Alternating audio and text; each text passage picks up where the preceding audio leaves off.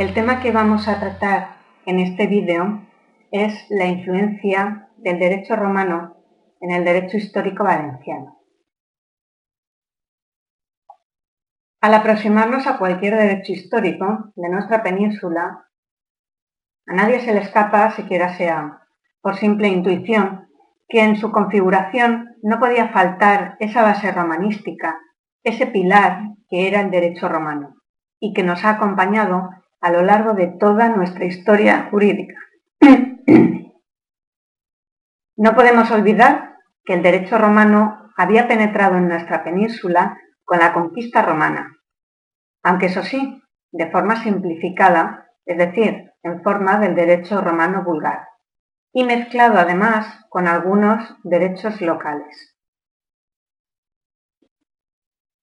Tampoco podemos olvidar que rondando el siglo IV con la caída de Occidente del Imperio Romano y el asentamiento de las monarquías germánicas en España, tiene lugar la promulgación de la Lex Romana Visigotorum, o breviario de Alarico, de clara influencia romana. Los pueblos germánicos, conscientes de la superioridad de la cultura romana, tienden a una progresiva romanización que enriquece su tradición cultural y sus costumbres e intuiciones jurídicas. Considera la doctrina que es el derecho romano vulgar y no el clásico el que es asumido por los pueblos germánicos. Pero quizás cuando el derecho romano realmente se asienta en la península es en el siglo VII con la publicación del Liber Judiciorum, que como sabemos será traducido en la Edad Media adoptando la denominación de fuero juzgo. En definitiva, el derecho romano siempre ha estado presente en nuestros cuerpos legales,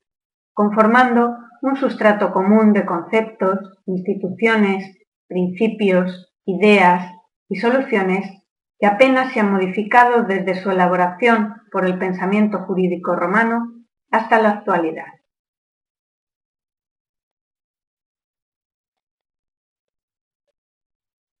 Pero si la historia pone en evidencia y ayuda a comprender por qué el derecho romano influyó en nuestros derechos históricos, quizá donde mejor podamos comprobar esta clara inspiración romanística es analizando y comparando las figuras jurídicas que existían en derecho romano y las que sirvieron para la formación del derecho histórico, en nuestro caso, el derecho valenciano. Si interesante resulta el análisis histórico, más aún lo será el estudio comparativo y crítico de esas instituciones. Por ello, en este vídeo se van a hablar de estos dos aspectos que, aunque muy diferentes entre sí, se muestran conexos. No nos vamos a limitar únicamente a realizar un apunte histórico que permita la aproximación del devenir jurídico que deparó a Europa y, como no, a España,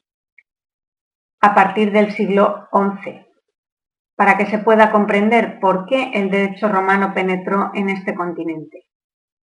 sino que también abordaremos de forma sucinta el examen de una figura concreta del derecho romano que puede servir de paradigma para que se pueda percibir esa similitud sorprendente entre instituciones de diferentes épocas, similitud esta indudablemente deriva de la influencia que el ordenamiento jurídico romano ha tenido en el derecho histórico en general y en el, valenciano en particular.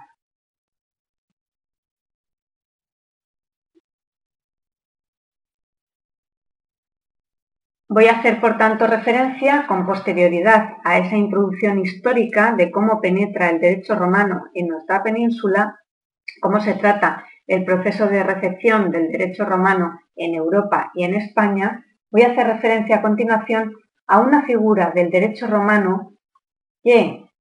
guarda sorprendentes similitudes con los eh, arrendamientos eh, históricos valencianos. Quizá porque su nacimiento si bien bastantes siglos atrás, se produce en un marco histórico similar al que se desarrolló en el territorio valenciano durante los siglos XIII y siguientes.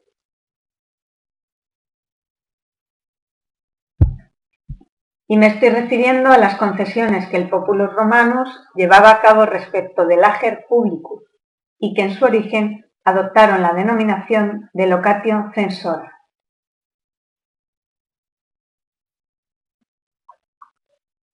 Comenzando con la reseña histórica, nos debemos situar en el siglo XI después de Cristo. Siglo en el que tras una etapa de vulgarización y crisis en general de los valores culturales, se va a vivir en el occidente europeo un resurgimiento de la vida urbana en la que emerge una clase nueva social, la burguesía, que tendrá nuevas inquietudes.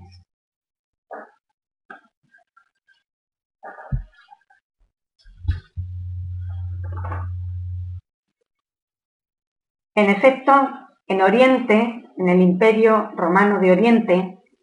a pesar de que Justiniano prohibiera comentarios e interpretaciones, proliferaron las traducciones al griego y comentarios monográficos como la paráfrasis de Teófilo y las compilaciones bizantinas. En Occidente, sin embargo, que acabó fragmentado en numerosos reinos bárbaros, su derecho siguió teniendo vigente por tres circunstancias fundamentales, el derecho de Justiniano. En primer lugar, por la concepción de la personalidad de las leyes en las legislaciones romano-bárbaras y en las costumbres de las poblaciones descendientes de las que habrían configurado el imperio.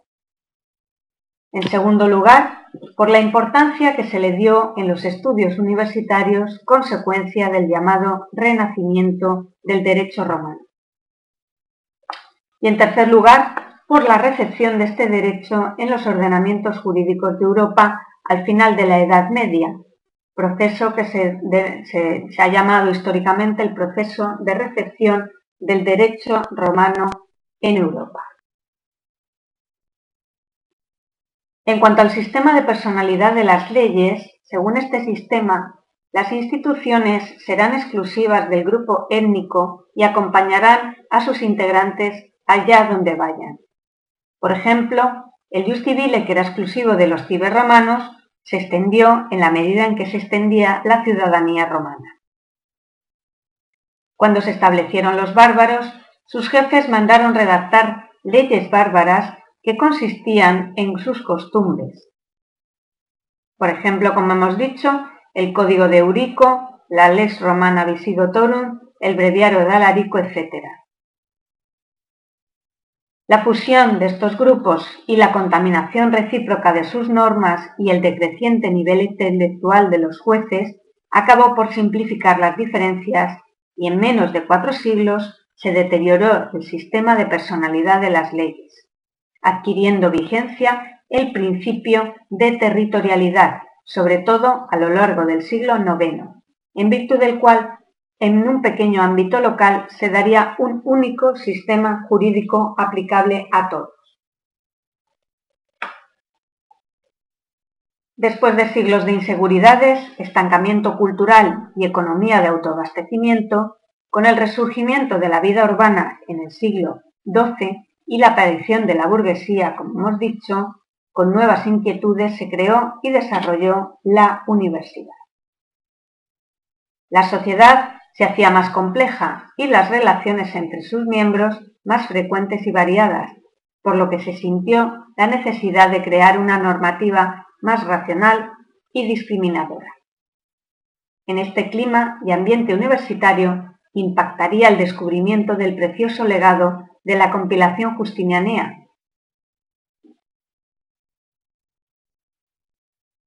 Así, según el modo de trabajo y objetivos buscados, los juristas medievales y renacentistas han sido agrupados en tres escuelas, la escuela de los glosadores, la escuela de los comentaristas y la escuela de los humanistas.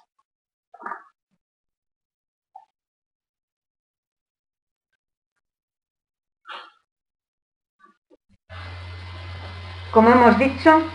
la nueva clase social, la burguesía, que cuenta con nuevas inquietudes, unido al nacimiento de las universidades como focos de creación y difusión del estudio y educación, hace que en el siglo XI, pero sobre todo durante el XII, se produzca un florecimiento de la cultura relegada en épocas anteriores a los monasterios, reducto siempre fiel al estudio y a la ilustración.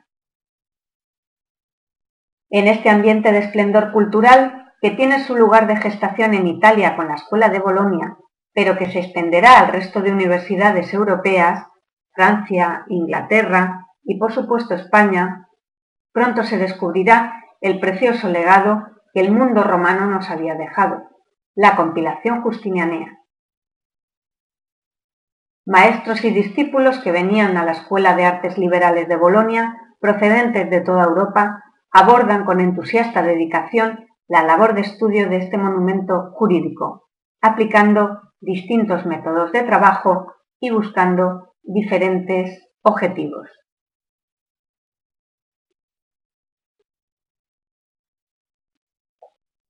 Así, nos encontramos con tres escuelas fundamentales. La escuela de los glosadores, la escuela de los comentaristas y la escuela de los humanistas. La escuela de los glosadores era de ciega reverencia ante el texto al que trataban como una obra perfecta de la razón y no como un producto de diversas etapas históricas y partes adulteradas por las interpolaciones reajustes y adaptaciones no exento de contradicciones.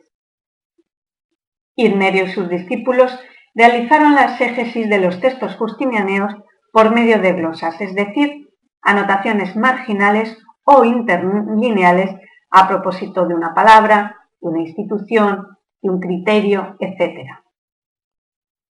A mediados del siglo XIII, Acursio, profesor de Bolonia, realizó una ajustada y selectiva compilación de las glosas de sus colegas, formando un aparato exegético que en las ediciones encuadraba el texto de Justiniano.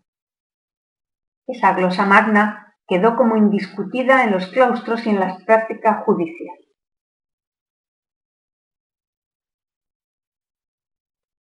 La escuela de los comentaristas tuvo una actitud más pragmática que sus antecesores ya que trataron de arrancar del corpus juris todo el material que pudiera servir para una sociedad en rápido desarrollo.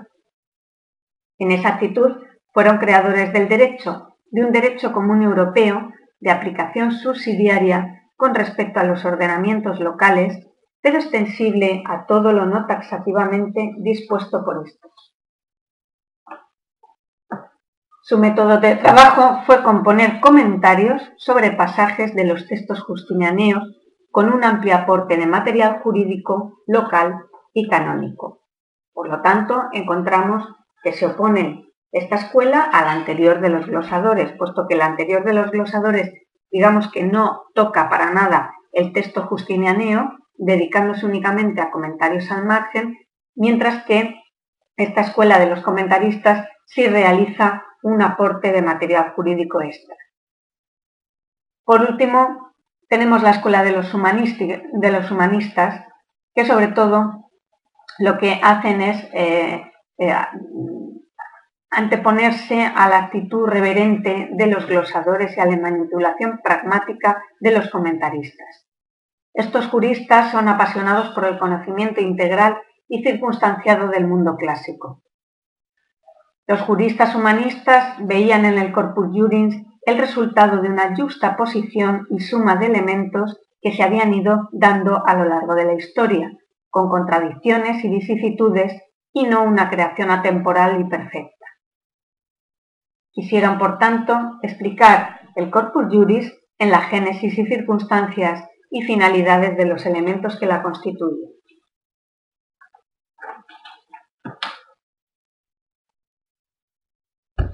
Por último, durante los siglos XVI a XVIII nace la escuela histórica. Con la decadencia del estudio del derecho romano, sin embargo, cabe exceptuar las universidades holandesas. El abandono del estudio del derecho romano que estuvo presente durante el siglo XVIII, cuando el interés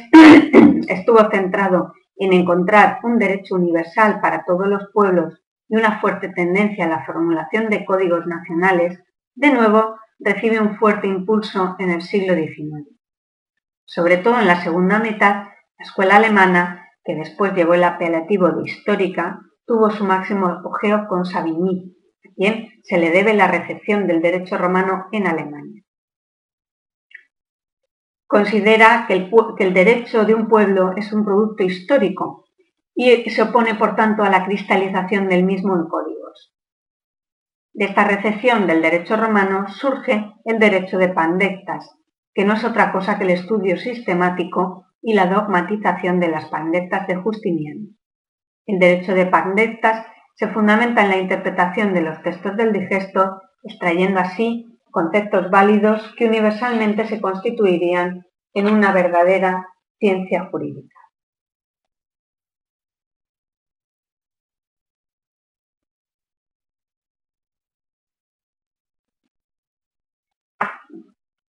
Pero quizás esta tarea de investigación no sea lo más relevante para la difusión del derecho romano. Sin duda, serán las propias personas, los propios estudiantes de todas procedencias y países los que provocarán el intercambio cultural, conformando ese valioso instrumento trascendental para la ulterior expansión del derecho romano.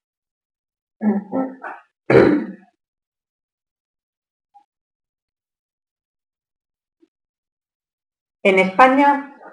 estudiantes leoneses y castellanos primero y de otros territorios posteriormente acuden a Bolonia y otras universidades europeas recibiendo la enseñanza del Corpus Juris Civilis. Serán estos estudiantes los que al volver a sus lugares de origen y ocupar puestos de responsabilidad,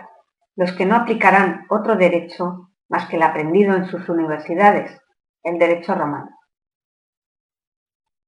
A partir de este momento se inicia el fenómeno histórico-jurídico conocido como recepción del derecho romano,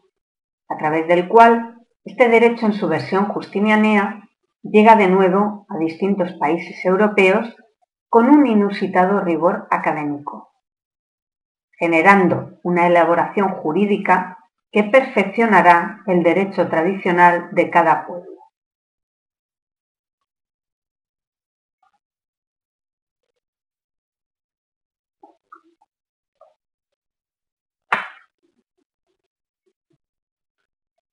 Este proceso de recepción alcanzará naturalmente a España teniendo como cauce principal de penetración, como ya se ha comentado, a los estudiantes que de toda condición acuden a formarse con maestros boloñeses y transmiten este conocimiento al llegar a España. Es así como el derecho romano, ordenamiento que no era ni mucho menos desconocido en España, recordemos, la Les Romana Visigotorum, el Liber Judicionum o el Judío, vuelve a penetrar en nuestra península rebrotando su influencia. Sin embargo, no podemos afirmar que la recepción tuviera la misma intensidad en todo el territorio español. La fragmentación de España en diversos reinos unido a la diferente idiosincrasia de cada región, la disparidad en la configuración social y económica e incluso el distinto origen de los conquistadores, han ocasionado que la historia jurídica peninsular tenga unas características singulares que no se pueden obviar.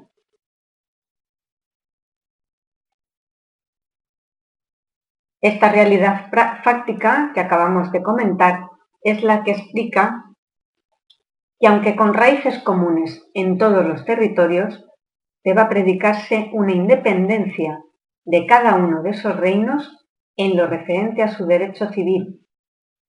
Y es la que explica igualmente que todos los intentos de unificación del derecho privado en un único cuerpo legal, primero con el fuero juzgo y después con las partidas, desembocaran en un absoluto fracaso.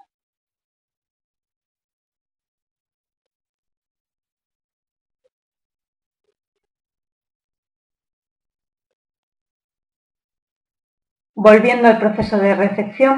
tenemos que decir que el inicio del mismo se situó en el entorno jurídico catalán, como es evidente, debido a las intensas relaciones comerciales y políticas que tenía con el sur de Francia y con Italia.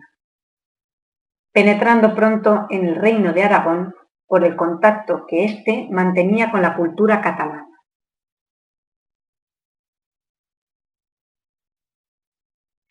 Ahora bien, que estos territorios fueran los primeros a los que llegó la doctrina del jus comune no significa que fueran receptivos con este, muy al contrario. En estos reinos fueron más reticentes a aceptar el jus comune que otros, como por ejemplo Valencia, que por carecer de un ordenamiento autóctono previo encontraría una menor resistencia para la aplicación del derecho romano en su territorio.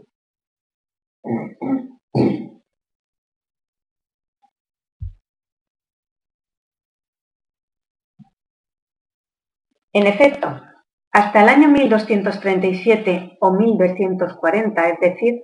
la época inmediatamente anterior a la reconquista de Jaime I, el derecho que se aplicaba era un derecho de ámbito puramente local, de origen aragonés o catalán, según la procedencia de sus conquistadores. Esto se debe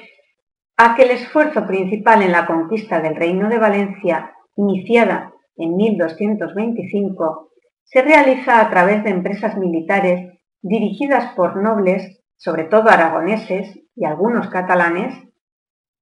porque el rey, mientras tanto, centra su esfuerzo en conquistar Mallorca. Esto origina como consecuencia que en la repoblación se organicen jurídicamente conforme al sistema de donde provenía la empresa repobladora los señores que quedan al frente de las ciudades conquistadas.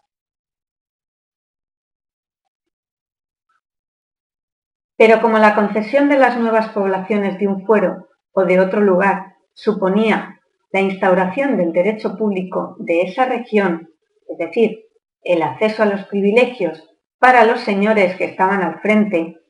a partir de 1237, momento en que Jaime I consolida su conquista en Mallorca, emprende personalmente la del Reino de Valencia y va a cambiar sustancialmente el panorama jurídico de este lugar.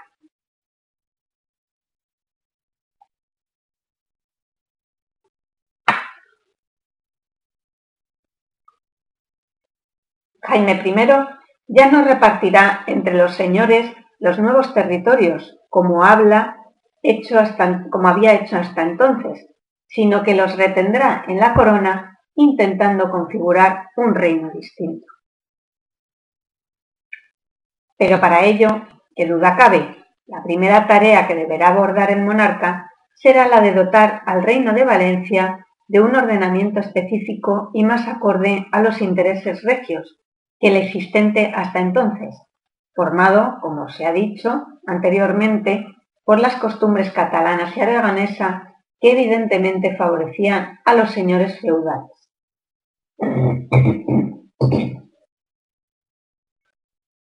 En los primeros meses de 1240, Jaime I se propone, por tanto, crear un sistema jurídico para Valencia, y contando para ello con obispos y magnates catalanes y aragoneses, quedará redactado finalmente un código al que se le denominará costum o costumes. En latín, consuetudo o consuetudines, pero que posteriormente se generalizará con el nombre de furs, en latín for. Lo cierto es que esta diversidad terminológica no implica una variación en la regulación jurídica, siendo únicamente un problema estructural puesto que la costum estaba dividida en rúbricas y capítulos o furs, por lo que estos eran los capítulos en los que estaba dividida la costum.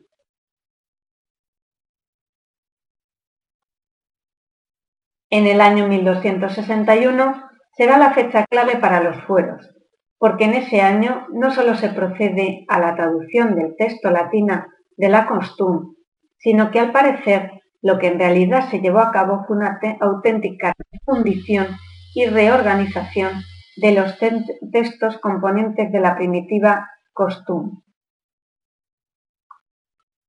Fecha trascendental, pues, porque entonces es cuando se celebran las Cortes Generales en las que el rey no solo jura y confirma los fueros y costumbres, sino que impone esa misma obligación de juramento y sumisión para sus sucesores y ordena a todos los habitantes de la ciudad y del reino, presentes y futuros, que se requieran por ello. Además, se van a celebrar en ese año también las Cortes Generales, en las que el rey no solo jura y confirma los fueros y costumbres e impone esa misma obligación de juramento y sumisión a sus sucesores, sino que ordena a todos los habitantes de la ciudad del reino, presentes y futuros, que se regieran por ello.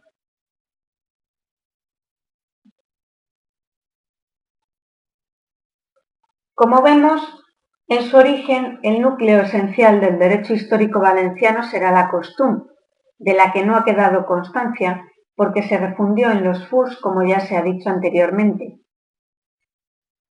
Existe un problema respecto a la aplicación de la costumbre, porque si bien se dio para la ciudad de Valencia, únicamente y en principio no regía para el resto del reino valenciano, al contener disposiciones de derecho público. Se cree que sí tuvo aplicación en el resto del territorio. Pero ese derecho, en su origen municipal, conseguirá un alcance general al servir de texto normativo en el resto del territorio valenciano.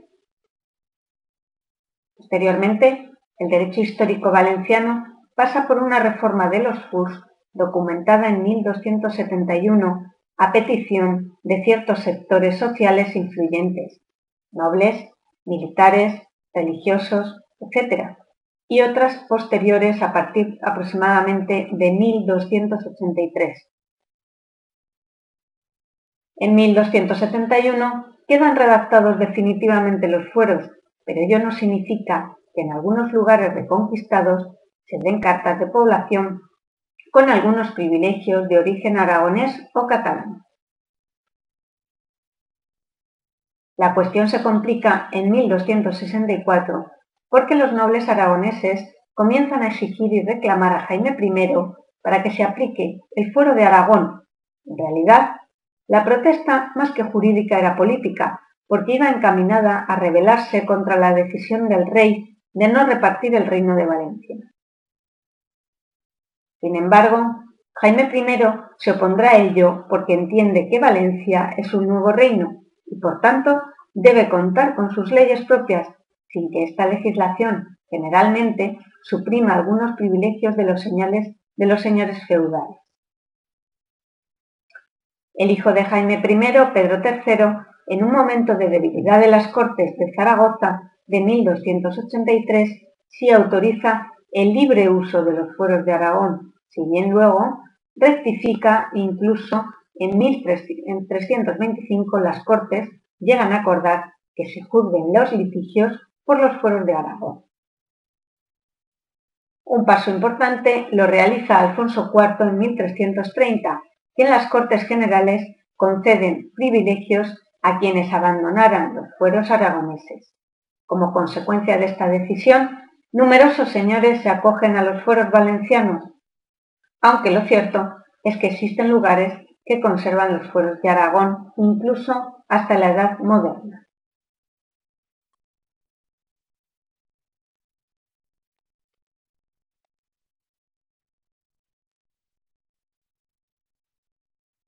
En cuanto al contenido, a pesar de las dificultades que entraña la determinación del concreto origen de cada norma que contienen los FURS, es unánime en la doctrina admitir que el principal material empleado en su elaboración fue derecho romano, teniendo menos relevancia el derecho canónico y los derechos singulares o privilegios. Quizás porque en la redacción de los FURS interviene Vidal de Cañellas, jurista encargado también de la redacción del Código de, Huesca, quien buscará la inspiración romano-canónico para llevar a cabo esta tarea. La base fundamental es el digesto, extractado, y el Código de Justiniano, que no solo le sigue en la división estructural de las materias, sino que en ocasiones se reproduce literalmente el mismo. Así, el libro primero abarcará las fuentes del derecho y organización judicial y administrativa. El libro segundo se referirá a la iniciación del procedimiento, documentos y personas que intervienen en él y algunos hechos que pueden ser planteados en juicio. En los libros tercero y cuarto se trata principalmente de los jueces y del proceso, de los derechos reales, las sucesiones legítimas y las obligaciones. En el libro quinto del derecho de familia. En el libro sexto de las sucesiones. En el libro séptimo de los señoríos, de la prescripción, de las sentencias y apelaciones. En el octavo de las violencias sobre las cosas, de la guerra, servidumbres, garantías en los contratos, adopción y donaciones. En el libro noveno se trata del derecho del procedimiento penal, así como diversas instituciones como la división de las cosas, las reglas del derecho, los notarios, los feudos, las disposiciones económicas, etc.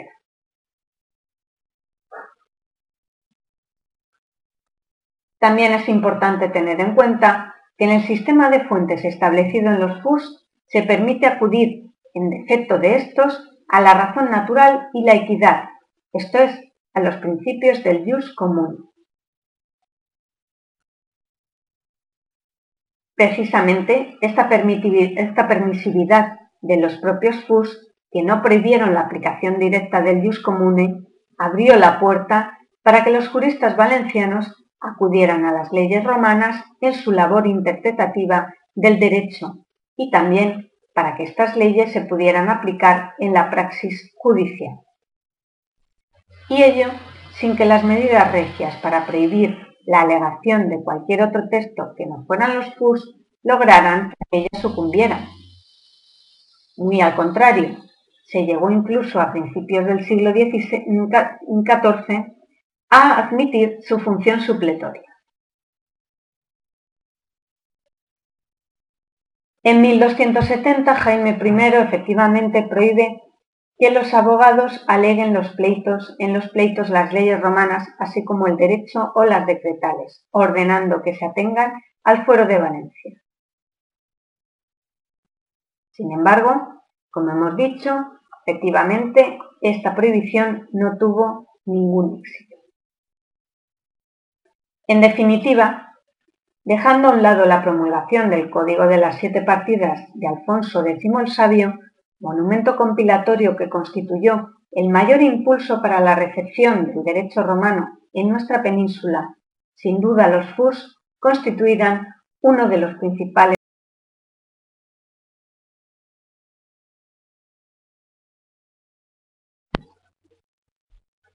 Hasta aquí hemos hecho la sucinta exposición histórica que conforma la primera parte de este vídeo, en la que se ha explicado por qué el derecho romano acaba siendo pilar sobre el que se asientan los FUS valencianos. Pero como os he, he dicho al principio, nada mejor para comprobar la influencia del derecho romano en el derecho histórico valenciano que descender al examen de una figura concreta. Se debe advertir que existen multitud de instituciones donde se puede observar claramente la base romanística de los FUS. Por ejemplo, ya hemos dicho en los arrendamientos históricos valencianos. Nosotros vamos a examinar a continuación la figura jurídica vigente en derecho romano que constituye el antecedente del denominado hoy en día censo enfiteútico que regulan los FUS y que incluso podría configurarse como antecedente de esos arrendamientos históricos eh, si tenemos en cuenta la conexión con los mismos. Las concesiones que el Estado romano realizaba sobre las grandes extensiones de lajer públicos a las que éste no podía dar otra salida que la cesión a los particulares, es a lo que nos vamos a referir a continuación. En efecto, como es sabido, el derecho de conquista ordenaba arrebatar las tierras al pueblo vencido y declararlas públicas. Con esta ocupatio bélica no sólo castigaba la resistencia de los pueblos vencidos, asegurando su remisión y su sumisión, sino que además Roma aumentaba su territorio, adquiriendo inmensos dominios que pasaban a ser, como se ha dicho, propiedad pública. Pero el incremento del ager publicus, paradójicamente, ocasionó algún que otro quebrador de cabeza a Roma, que se encontraba cada vez más con grandes extensiones de terreno yermas de las que no solo no obtenía ningún rendimiento, sino que en ocasiones le suponía un costo. De hecho, Cicerón ya afirmó que el ager publicus era el más bello fundo del pueblo romano, la cabeza de la riqueza pública, el ornato de la paz, el subsidio de la guerra, la base de las rentas, el granero de las legiones y la fuente de aprovisionamiento.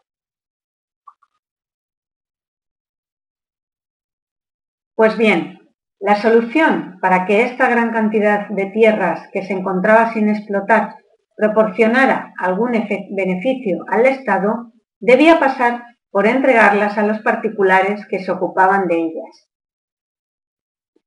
Esto no solo le proporcionaría a Roma sustanciosos ingresos, provenientes de las rentas, sino que además, con ello, se lograría un provecho económico para las familias y ciudades en general, que nunca carecerían del aprovisionamiento necesario. El esquema negocial empleado consistió en que el Estado entregaría parcelas a los particulares para que fueran cultivadas y disfrutadas por ellos, a cambio del pago de una renta o canon que se denominó vectigal. Por lo tanto, el vectigal será el canon o la renta, normalmente anual, que entregaban los particulares para eh, disfrutar de las tierras eh, que eran de propiedad pública.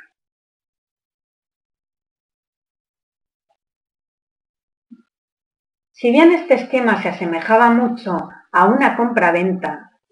lo cierto es que como la cesión del terreno no incidía en la titularidad, que permanecía pública, poco a poco se fue afianzando la idea de que esta figura era más bien un arrendamiento. Y así se deja constancia en numerosos textos del digesto, como por ejemplo Digesto 39.4.11.1, Digesto 58.5 Principium, digesto 6.3.1 principium o digesto 43.9.1 principium, donde se pone de manifiesto y se llama a esta figura locatio, que posteriormente se llamará locatio censorio. Así surgen estas concesiones que cobrarán auge sobre todo en el siglo II a.C y que adoptarán la denominación, como ya he dicho anteriormente, de locatio censoria, porque estas eh, confesiones estaban suscritas por los censores, magistrados romanos que eh, se ocupaban de la confección del censo eh, cada cuatro años, cada periodo de cuatro años.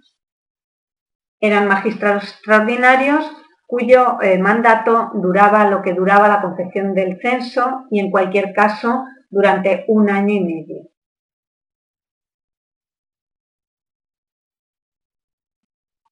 Por ello, la duración de estos arrendamientos en su origen estaba limitada al tiempo que estuviera en su cargo el censor que los había autorizado, Obviamente, para el sucesor no quedaba vinculado a un contrato en el que no había participado.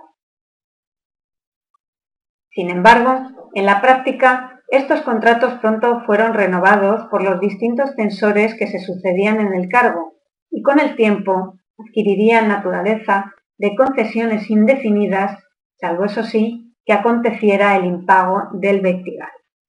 Por lo tanto, vemos que lo que en un principio eran concesiones temporales,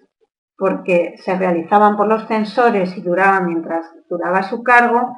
pasan en la práctica a ser contratos indefinidos, puesto que los sucesores asumían los contratos de los predecesores.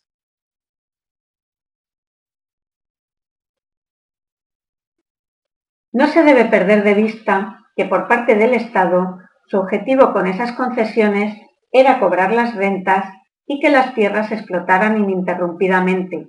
por lo que cabe pensar que éste no pondría muchos obstáculos a la renovación indefinida de los contratos a una misma persona. Y también, por parte de los ocupantes, estos siempre se encontrarían más seguros si el arrendamiento era de larga duración que sujeto a término, porque así se podía paliar tanto el riesgo de malas cosechas como de otros eventos como plagas, enfermedades, etc. Por lo tanto, a ambas partes, Estado y particulares, les favorecía esa duración indefinida e ininterrumpida de esos contratos censorios.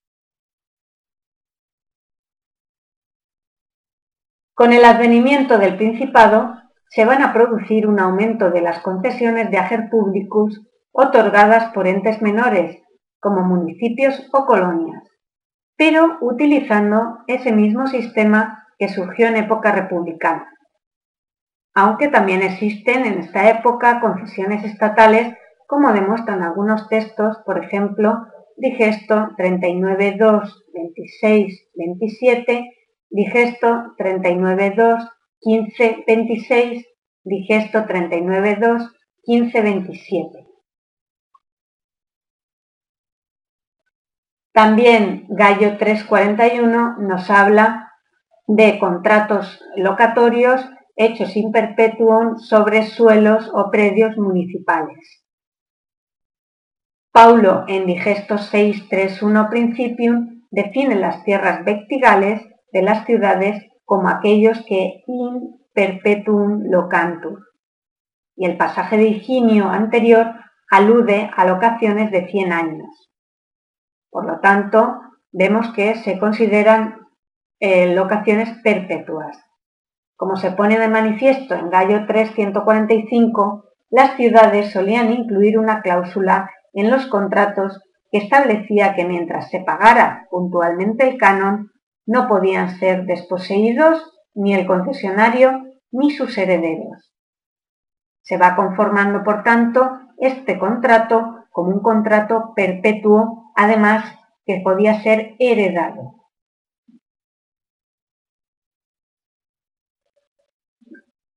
Las fuentes nos dejan noticia, como vemos, de estas concesiones, que también se realizaban por tiempo indefinido o in perpetuum, salvo que el concesionario impagara el vectigal, que entonces sí motivaba la revocación de la concesión.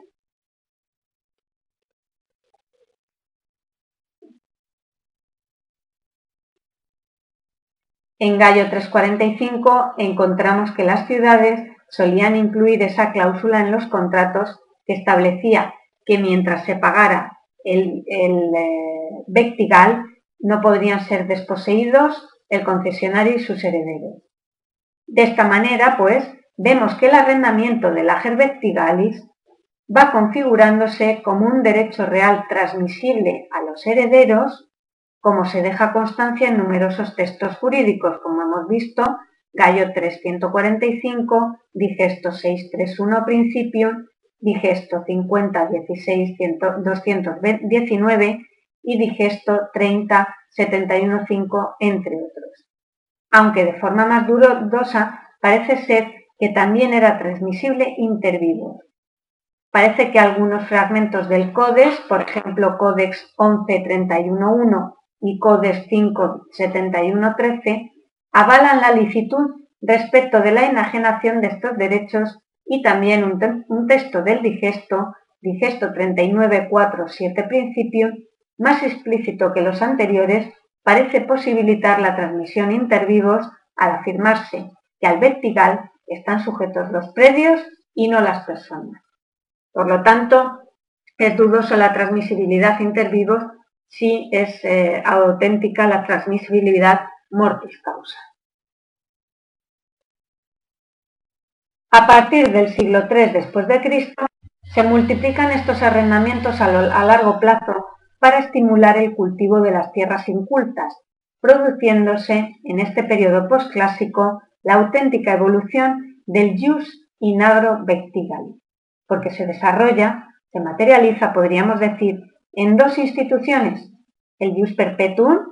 y, por la influencia de una figura similar de origen griego denominado enfiteusus, el jus enfiteuticum. Por lo tanto, este jus in agrovectiagadi, que era único en esa época clásica, pasa a configurarse en dos figuras distintas, que es el jus perpetuum y el jus enfiteuticum. El primero consistirá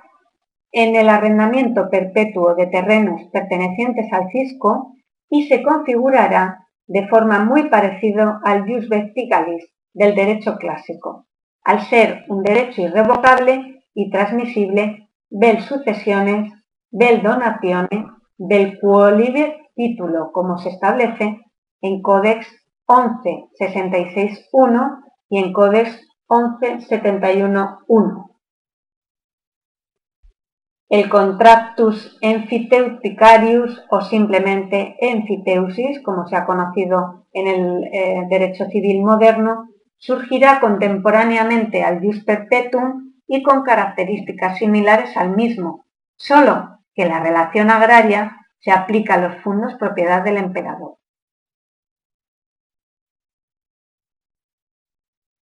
Esta figura será la que superará más adelante en importancia al jus perpetuum, sobre todo a partir del siglo V después de Cristo, en que en virtud de una constitución del emperador Zenón,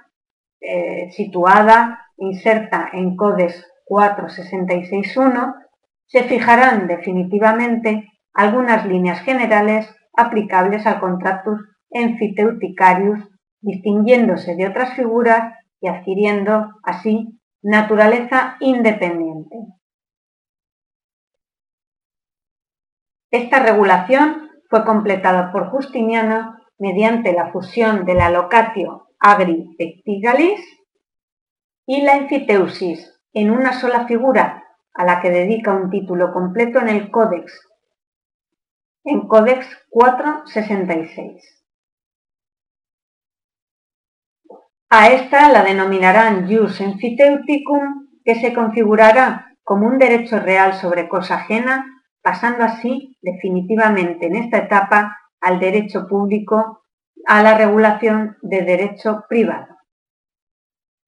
Esta figura constituye el precedente de la enfiteusis de nuestro Código Civil actual y, por supuesto, del censo enfiteútico que se regula en los FUS de Valencia como cesión del dominio útil de un terreno a cambio de una pensión.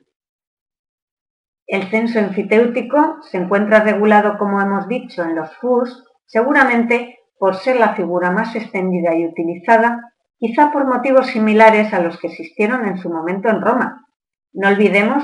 que las tierras que no se repartieron en la conquista de Jaime I y que quedaron en manos de la corona, seguramente serían cedidas para que pudieran ser cultivadas y así de paso obtener la corona unos ingresos adicionales.